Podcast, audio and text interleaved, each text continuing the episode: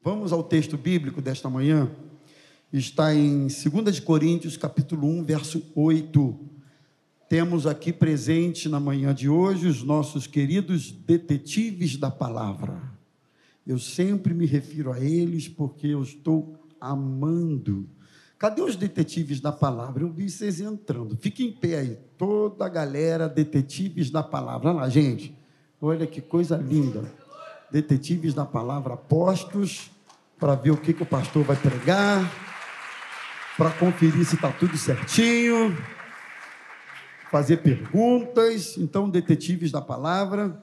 O texto nosso hoje é 2 de Coríntios, 2 de Paulo aos Coríntios, melhor dizendo, capítulo 1, verso 8. Nós vamos falar sobre fidelidade e perseverança duas características visíveis na vida do apóstolo Paulo.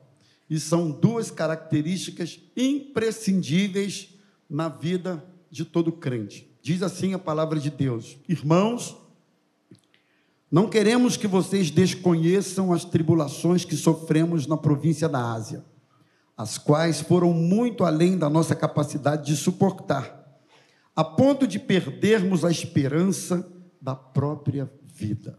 Só isso. Pai querido, fala conosco através da tua palavra. Ela é viva, poderosa, eficaz, abençoadora, ela transforma, ela penetra até o ponto mais íntimo do nosso ser, diz a tua palavra, até a divisão de alma e espírito, juntas e medulas, e é apta para discernir os intentos do nosso coração. Permita que seja assim conosco nesta manhã e que ao final desta reflexão cresçamos na graça e no conhecimento do Senhor. Nós oramos em nome de Jesus. Amém e amém. Irmãos, esse é o nosso tema desta manhã: perseverança e fidelidade. Quero falar sobre esse assunto, porque afinal de contas, todo cristão fiel a Deus, firme na palavra e na sua caminhada cristã, de uma forma ou de outra, é pressionado de uma forma ou de outra, sofre perseguição. E as perseguições que sofremos hoje são as mais variadas em perseguição, apenas naquele formato que a gente sempre ouviu falar muito de países que perseguem os cristãos e qualquer crente que manifesta sua fé em Jesus paga com a própria vida, não é? Nós não podemos pensar em perseguição apenas nesse formato, embora ele seja acredito, o pior, humanamente falando, de todos. Mas existem outras formas de perseguição, né? de pressões que nós servimos. Eu quero me ater nessa palavra, palavra pressão. Nós somos pressionados espiritualmente, somos pressionados com relação à nossa própria carne, somos pressionados com relação ao nosso próprio jeito de ser. Eu chego a acreditar e com isso eu posso afirmar que muitas vezes as maiores pressões que sofremos, elas não são externas, mas são internas. São pressões ocultas, íntimas, não reveladas, não mencionadas, não publicamente, ah, ah, não explicitadas, né? São pressões que não são politicamente correto falar, não é politicamente correto falar acerca dessas pressões. Só nós sabemos. Então, esse tipo de pressão, a pressão íntima, a pressão velada, é talvez uma das mais difíceis da gente lidar, dentre outras tantas. E a escolha desse personagem, Paulo, o apóstolo, se dá exatamente em função dele ter sido alguém extremamente extremamente pressionado por causa do Evangelho. Deixa eu só fazer um adendo aqui, um parêntese. As pressões e perseguições que Paulo sofreu se deram exclusivamente por causa do Evangelho. Então a gente precisa diferenciar pressões, perseguições e coisas assim que sofremos por causa do Evangelho, simplesmente porque marcamos posição a, ao lado do Evangelho de Cristo, e aí vem essa, essa situação da perseguição, mas a outra coisa são as perseguições ou pressões que sofremos que não tem necessariamente a ver com o Evangelho, tem a ver com más condutas, tem a ver com comportamento inadequado, falta de sabedoria, falta de vigilância, falta de postura, falta de bom senso. Aí o sujeito que se comporta dessa forma e eventualmente é perseguido, ou é pressionado, ou é demitido, ou é persona não grata num grupo, diz assim: estão me perseguindo por causa de Jesus. Por causa de Jesus, nada. Estão perseguindo porque é um chato, estão perseguindo porque é um cri-cri, está perseguindo porque é um mala sem alça, está perseguindo porque fala demais, está perseguindo porque é um vacilão. Então a gente precisa separar perseguição por causa do evangelho e perseguição ou pressão ou situações do tipo por inadequações por parte do indivíduo. Vamos separar isso aí? Vamos. Dê uma mergulhada aí na sua vida e veja se você está tendo algum tipo de represália, de pressão ou de situações assim, só porque você está dizendo eu não posso mentir, porque eu, eu, eu, eu, eu tenho compromisso com a verdade, então eu não posso mentir, aí você é perseguido. Ou então, se você está sendo perseguido ou desrespeitado porque falta-lhe sabedoria. Dá uma analisada nisso aí. E Paulo foi alguém perseguido exclusivamente por causa do evangelho. Aliás, Atos 9, 16, 15 e 16, o Senhor falando com Ananias a respeito de Paulo, diz assim: Eu vou mostrar para ele o quanto importa, o quanto ele deve padecer por causa do meu nome. Aliás, Paulo já havia de alguma maneira sido advertido e alertado que ele seria perseguido, que ele padeceria por causa do nome de Jesus. Não é? Então, é, Paulo testifica, 2 de Coríntios, 2 de Paulo aos Coríntios, capítulo 1, verso 8, acerca das suas tribulações e como ele se sentia nessas tribulações. A ideia aqui, irmãos, é de alguém pressionado acima da média, acima da medida. E ele se refere ao iminente risco de morte sofrido em Éfeso, esse versículo que nós lemos. Paulo reconhece que por sua própria força ele não teria suportado as tribulações. Verso 9, mantenha sua Bíblia aberta por gentileza. Ele diz assim: De fato, tivemos em nós mesmos a sentença de morte, para que não confiássemos em nós mesmos, e sim no Deus que ressuscita os mortos. Então ele está dizendo aqui o seguinte: tivemos a sentença de morte para que não confiássemos na gente mesmo, na nossa força, no nosso nome, na nossa capacidade, ah, na nossa influência, enfim. Mas a gente precisa confiar no Deus que ressuscita os mortos. Ele sabia, Paulo, que dele mesmo não havia forças suficientes para suportar tantas perseguições.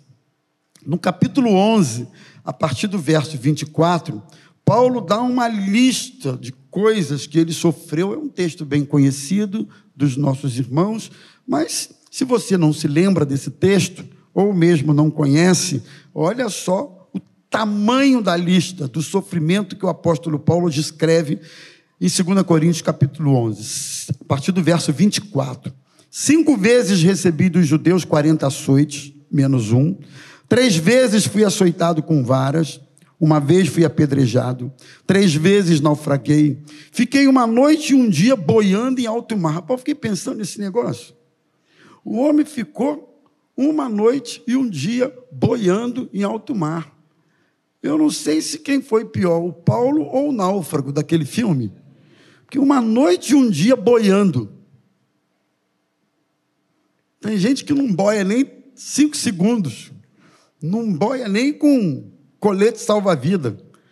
Eu conheço gente, irmão, que se afoga até com colete salva-vida. Não vou dizer que é você, não, filha, fica tranquila. Se afoga, não consegue nadar, não tem dificuldade. Mas não é só ela, não. Quem que não consegue boiar ou nadar aí, nem com colete? Levanta a mão. Aí, ó, um monte de gente. Fora os que estão mentindo, que não levantam a mão, porque fica sem graça de levantar a mão, mas não sabe também nada.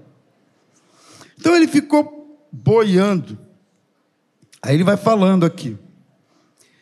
Versículo 26, em viagens muitas vezes, em perigos de rios, perigos de assaltantes, perigos de, entre patrícios, entre gentios, perigos na cidade, no deserto, no mar, entre os falsos irmãos. Eu acho que esse aqui deve ter sido pior, pastor Mário, não é? Ser perseguido entre falsos irmãos, isso aqui deve ter sido terrível para Paulo. Em trabalhos, em fadigas, em vigílias, muitas vezes, em fome e sede, em jejuns muitas vezes, em frio e nudez, além das coisas exteriores. Ainda pesa sobre mim diariamente a preocupação com todas as igrejas. Quem enfraquece que eu também não enfraqueça? Quem se escandaliza que eu não fique indignado? E ele vai falando. Então aqui está sofrimento tido pelo apóstolo Paulo que ele descreve para nós aqui. Diante desse, desse diagnóstico, dessa constatação bíblica acerca do sofrimento de Paulo, eu me fiz uma pergunta, que é uma pergunta retórica, que vai ser a, o caminho da nossa palavra dessa manhã, que é a seguinte: quais os segredos que fizeram de Paulo alguém tão fiel e perseverante diante de tantas perseguições e adversidades? Acho que esse homem tem algumas coisas a nos ensinar, Luiz. Algumas coisas, não é possível perseverar e ser fiel sendo maciçamente, constantemente, contumazmente, sistematicamente perseguido por causa da sua fé. Eu penso nisso aqui, irmãos, porque a verdade é que muitos de nós hoje não conseguimos suportar nada. A gente, por muito, muito, mas muito infinitamente, muito menos, a gente se manda, a gente joga o boné, as pessoas não suportam nada por causa do evangelho, as, as pessoas não suportam nada nos relacionamentos, as pessoas não suportam nada nos casamentos da vida. O nível de, de, de capacidade de suportar está cada vez menor. O nível de tolerância com as coisas é cada vez menor. Não se tolera mais nada. Basta contrariar. Experimenta contrariar alguém. Quer saber se é teu amigo, tua amiga, gosta de você, te ama, te considera, realmente é teu fechamento. Quer saber? Experimente contrariar essa pessoa. Tem gente que não sabe ser contrariada contrariado, nem sabe disfarçar. Então, o nível está desse jeito. Se a gente passar no corredor e não falar com uma pessoa, ela vai embora da igreja. Aquele pastor não falou comigo. O pastor Mário não me viu. Só porque ele está com essa barbona dele, essa cabeleira profética aí, ele não me viu e não falou comigo. Então eu vou embora dessa igreja. Eu vou embora daqui porque o pastor Maurício me ignorou. Ele fingiu que não me viu. E tem o quê? Só porque ele deu aquela aula lá naquele domingo, está se achando. E não sei o que lá. E tal. E vai embora mesmo. O nível de capacidade de suportar as coisas está cada vez menor. Mas Paulo suportou. E eu acredito que isso tem alguns segredos. O primeiro deles é que Paulo foi marcado por uma conversão autêntica, por isso a sua capacidade de resiliência. Conversão autêntica. Vamos falar um pouquinho disso, porque eu eu tenho batido nesse ponto aqui algumas vezes. Segunda de Paulo a Timóteo, ele diz: "Por esta por essa causa também sofro, mas não me envergonho, porque eu sei em quem tenho crido. Estou bem certo que Ele é poderoso para guardar o meu depósito até aquele grande dia.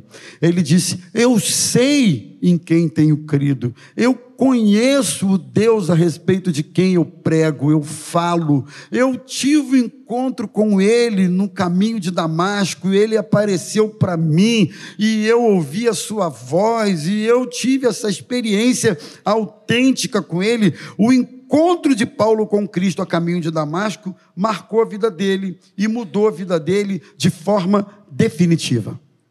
Então, Paulo era alguém convertido de forma autêntica e, consequentemente, resiliente.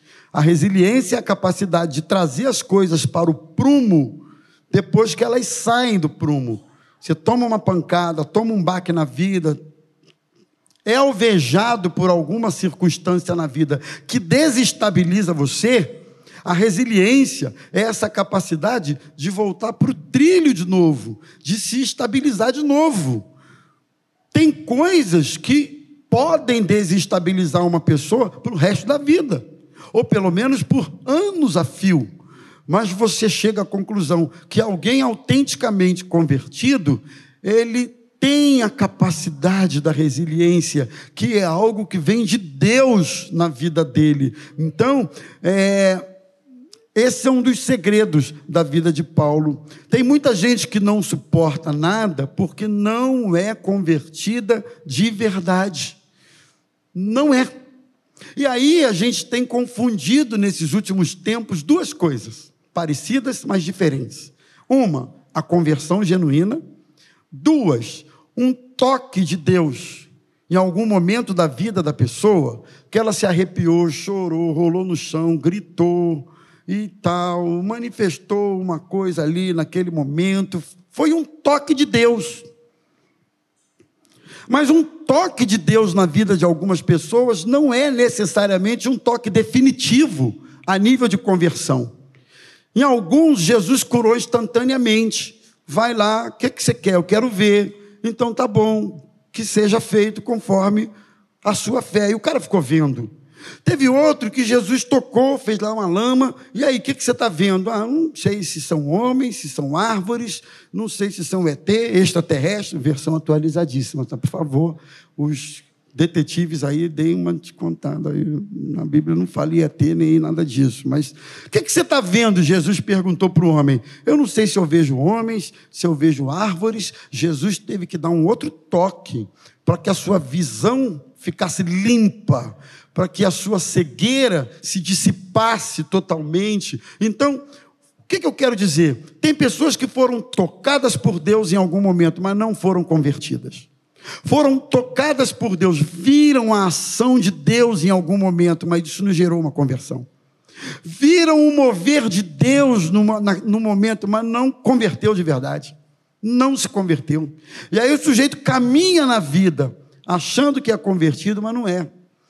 É o que nós conhecemos como crente denorex. Alguém se lembra dessa propaganda? Denorex? Lembra? É o quê? Parece, mas não é. O Denorex. Parece, mas não é. Entendeu? Parece. Mas esse parece, mas não é, vai ficar parecendo ser por um tempo. Em algum momento, a pressão chega. Em algum momento, o aperto chega. Em algum momento, a situação vai convergir para uma direção que ele vai deixar de parecer. E aí de fato será revelado o que é alguém que nunca se converteu. Então, nós precisamos separar uma coisa da outra, uma conversão autêntica para um momento de um toque de Deus, um mover de Deus, uma situação parecida, né? Então, pessoas assim até se quebrantam em algum momento da vida, mas não gerou uma conversão autêntica né? Você conhece gente assim? Eu também conheço gente assim, que se quebrantou, que chorou. Se todo mundo que veio à frente um dia, se todo mundo que manifestou a intenção de receber Cristo um dia, realmente tivesse se convertido, esse lugar aqui já seria pequeno há muito tempo. Então, irmãos, nós precisamos ter cuidado com isso. Paulo era convertido de forma autêntica. Segundo, é, isso acontecia na vida de Paulo, a sua capacidade de suportar as pressões, é que ele não se achava amaldiçoado ou castigado por Deus por causa da adversidade. Eu acho isso aqui importante a gente lembrar. Paulo não olhava para si Se fosse nos tempos de hoje, eu acho que a igreja de Paulo hoje não daria muito certo, porque eu acho difícil que tantas pessoas quisessem seguir um homem que fosse tão perseguido, tão perseguido, tão injustiçado e passasse por tanta coisa. Inclusive, Paulo dá uma palavra aos crentes de Filipos, no capítulo 1, versos 12, 13 e 14, interessante, e ele diz assim: Quero ainda, meus irmãos, que vocês saibam que as coisas que me aconteceram até têm contribuído para o progresso do evangelho de maneira que toda a guarda pretoriana e todos os demais sabem que estou preso por causa de Cristo, e os irmãos, em sua maioria, estimulados no Senhor por minhas algemas, ousam falar a palavra com mais coragem. Paulo está falando isso aqui para que os crentes de Filipos não interpretasse que as suas prisões, que as suas perseguições, que as suas lutas por causa do evangelho tornassem o evangelho para eles inviável. Para que eles não pensassem assim, esse homem, o que, que adianta? Esse Cristo que ele prega e perseguido desse jeito. Aí Paulo diz: não, não. Pelo contrário, as minhas perseguições no Senhor têm sido bênção. Os guardas têm ouvido falar do Evangelho, o Evangelho de Cristo tem sido proclamado aqui nas prisões. Então, olha, tem sido uma bênção sofrer por causa do Evangelho. Tem sido uma bênção ser perseguido por causa do Evangelho. Ter sido injustiçado, passado por naufrágio, tomado surra por causa do Evangelho, tem sido uma bênção. Pena, e isso já era esperado aqui quando eu preparei, que quando a gente fala isso, não se ouve nem um amém. E nem precisa. Porque é para pensar mesmo. Sofrer por causa do Evangelho. No fundo, no fundo, ninguém quer. Ninguém deseja. Ninguém aspira. Mas isso pode acontecer. Mais rápido do que possamos imaginar. Então, Paulo não se achava um amaldiçoado por causa da sua adversidade, não.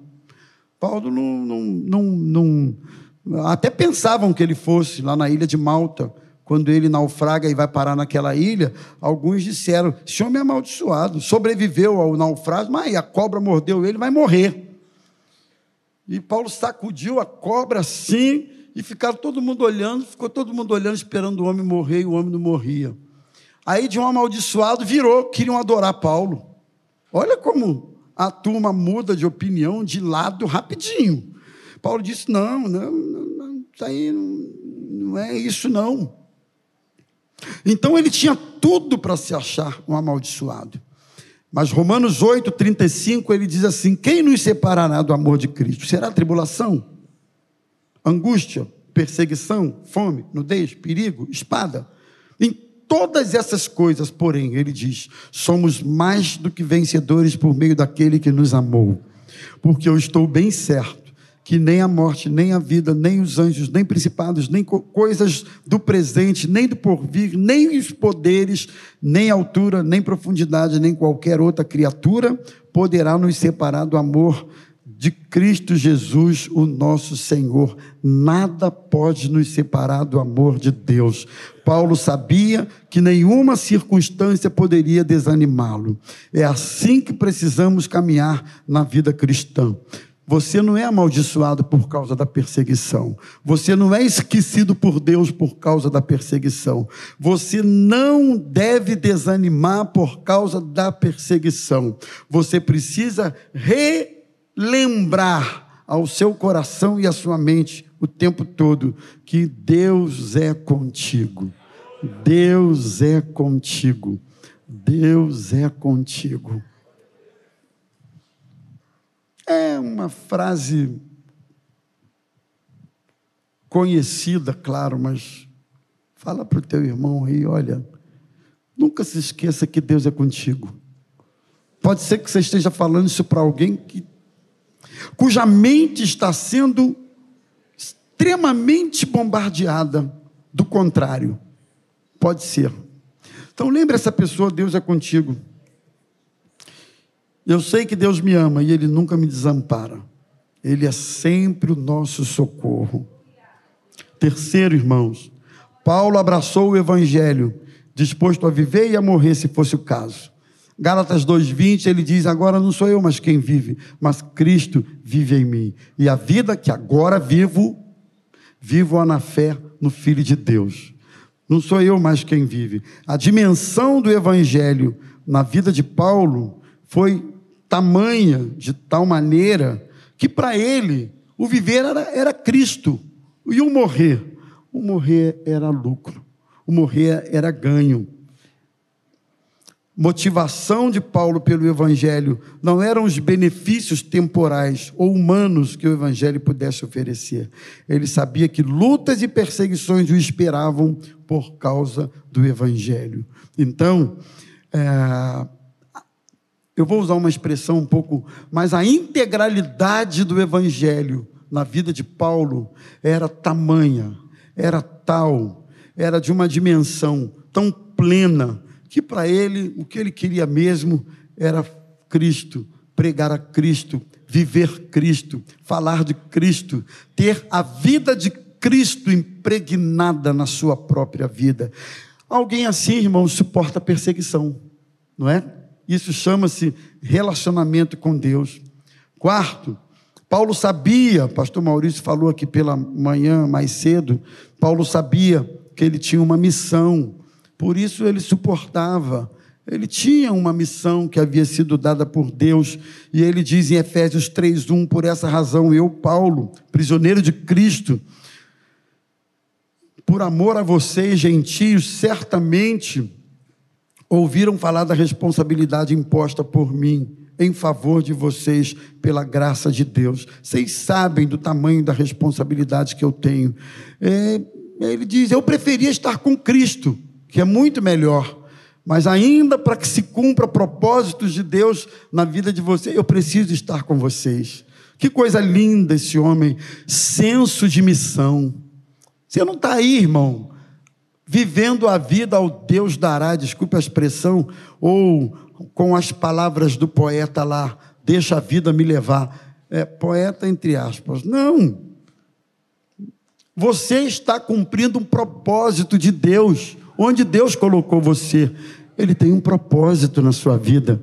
Nenhum crente consciente da sua caminhada com Cristo pode achar ou entender que está vivendo por viver, é, trabalhando por trabalhar, para pagar a conta, vivendo por viver, porque não morre, janta porque se não morre, almoça porque se não morre, toma café porque se não morre, e faz dieta porque se não engorda, e não sei o que lá, e não come bolo de banana porque também engorda.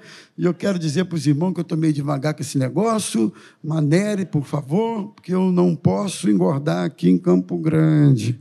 Eu conheço bem esse lugar, eu conheço essa terra que emana muito churrasco, essa terra que emana muito bolo, muita coisa gostosa. Então eu conheço bem, mas então eu preciso tomar conta.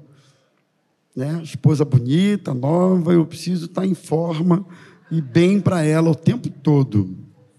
Aliás, ela está com uma cara de feliz, vocês já viram? A carinha de feliz, a Zazá, se olha para ela, ela sorri até para informar horas. É, é Jesus, mas é euzinho também. É. Então, vamos voltar aqui para o negócio. Missão. Você tem uma missão. Deus colocou nas suas mãos uma missão. Primeiro, não fuja da missão. Cumpra a missão. Encare a missão. Vá adiante na missão. Porque você só vai ser feliz dentro da missão que Deus colocou para você. Dentro do propósito que Deus colocou para você. Nenhum crente é feliz fora do propósito de Deus. Nenhum crente é feliz não cumprindo a missão que Deus lhe deu. Então, cumpra a sua missão. Paulo sabia, Paulo tinha consciência, e isso na vida de Paulo fazia toda a diferença. Quinto lugar, Paulo tinha um alvo. Ele tinha uma missão, mas ele também tinha um alvo.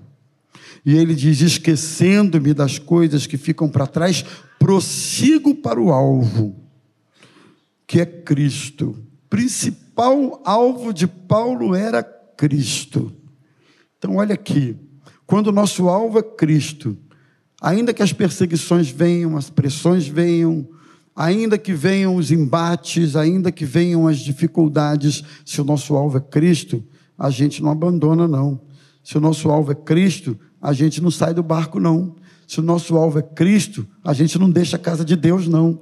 Se o nosso alvo é Cristo, a gente não se escandaliza por alguém que não deu bom testemunho em algum lugar perto da gente, não. Se o nosso alvo é Cristo, o desemprego não nos afasta da presença dele, não. Se o nosso alvo é Cristo, injúria, calúnia, difamação, problemas de qualquer tipo, de qualquer sorte, nada disso nos afasta do Senhor, porque o nosso alvo é Cristo com todo carinho, com todo amor a esta igreja, mas o meu alvo maior é Cristo. Com todo carinho a minha esposa e a minha família, mas o meu alvo maior é Cristo. Com todo carinho aos meus amigos, o meu alvo maior é Cristo. Cristo e Cristo. Se Cristo é o nosso alvo, a gente não retrocede. Em último lugar, irmãos, Paulo sempre perseverava, sempre era fiel, porque ele sempre recebia consolo nas suas tribulações. Nos versos anteriores ao que lemos inicialmente, pelo menos no versículo de número 8, dê uma, olhinha, uma olhadinha aí. Ah, porque não queremos que vocês fiquem sem saber que tipo de tribulação nos sobreveio na província da Ásia, foi algo acima das nossas forças. Versículo 9: De fato, tivemos em nós ah, mesmo a sentença de morte, nos livrou ainda, nos livrará de tão grande morte. Nele temos esperado que ainda continuará a nos livrar enquanto vocês nos ajudam com a oração de vocês. Volte no versículo 6. Se somos atribulados, é para o consolo e a salvação de vocês. Se somos consolados, é para o consolo de vocês. Esse consolo se torna eficaz na medida em que vocês suportam com paciência os mesmos sofrimentos que nós também suportamos. Ele está dizendo aqui: olha, o que eu suporto é para consolo. O que eu tenho passado, o que eu tenho suportado, é para o meu crescimento, é para eu conseguir consolar outras pessoas. Então, meu irmão, só recebe consolo quem passa por tribulações. Quem não passa por tribulações tem o conforto de não ter a tribulação, mas não tem a bênção de ter o consolo. Então, eu quero terminar nesta manhã dizendo para todos nós aqui que há consolo de Deus para o nosso coração, há conforto de Deus para a nossa vida, há consolo do Espírito Santo para você nesta manhã. Então, quem passa por tribulação recebe de Deus o consolo. Consolo vem pela palavra, vem por um amigo, por um irmão. Consolo vem por uma mensagem, por um cântico. O Espírito Santo se utiliza do instrumento que ele quiser para trazer consolo para nós. E que nesta manhã você e eu sejamos consolados pelo Senhor acerca do que quer que seja que estejamos vivendo. Vem um consolo, vem um refrigério, vem bálsamo do Espírito Santo sobre a sua vida. Só Ele pode fazer isso. É na tribulação que experimentamos isso, é nas pressões que provamos isso, nas dificuldades que sabemos o que é ser consolado. E que esta palavra nesta manhã seja uma palavra de estímulo, encorajamento e consolo para a sua vida.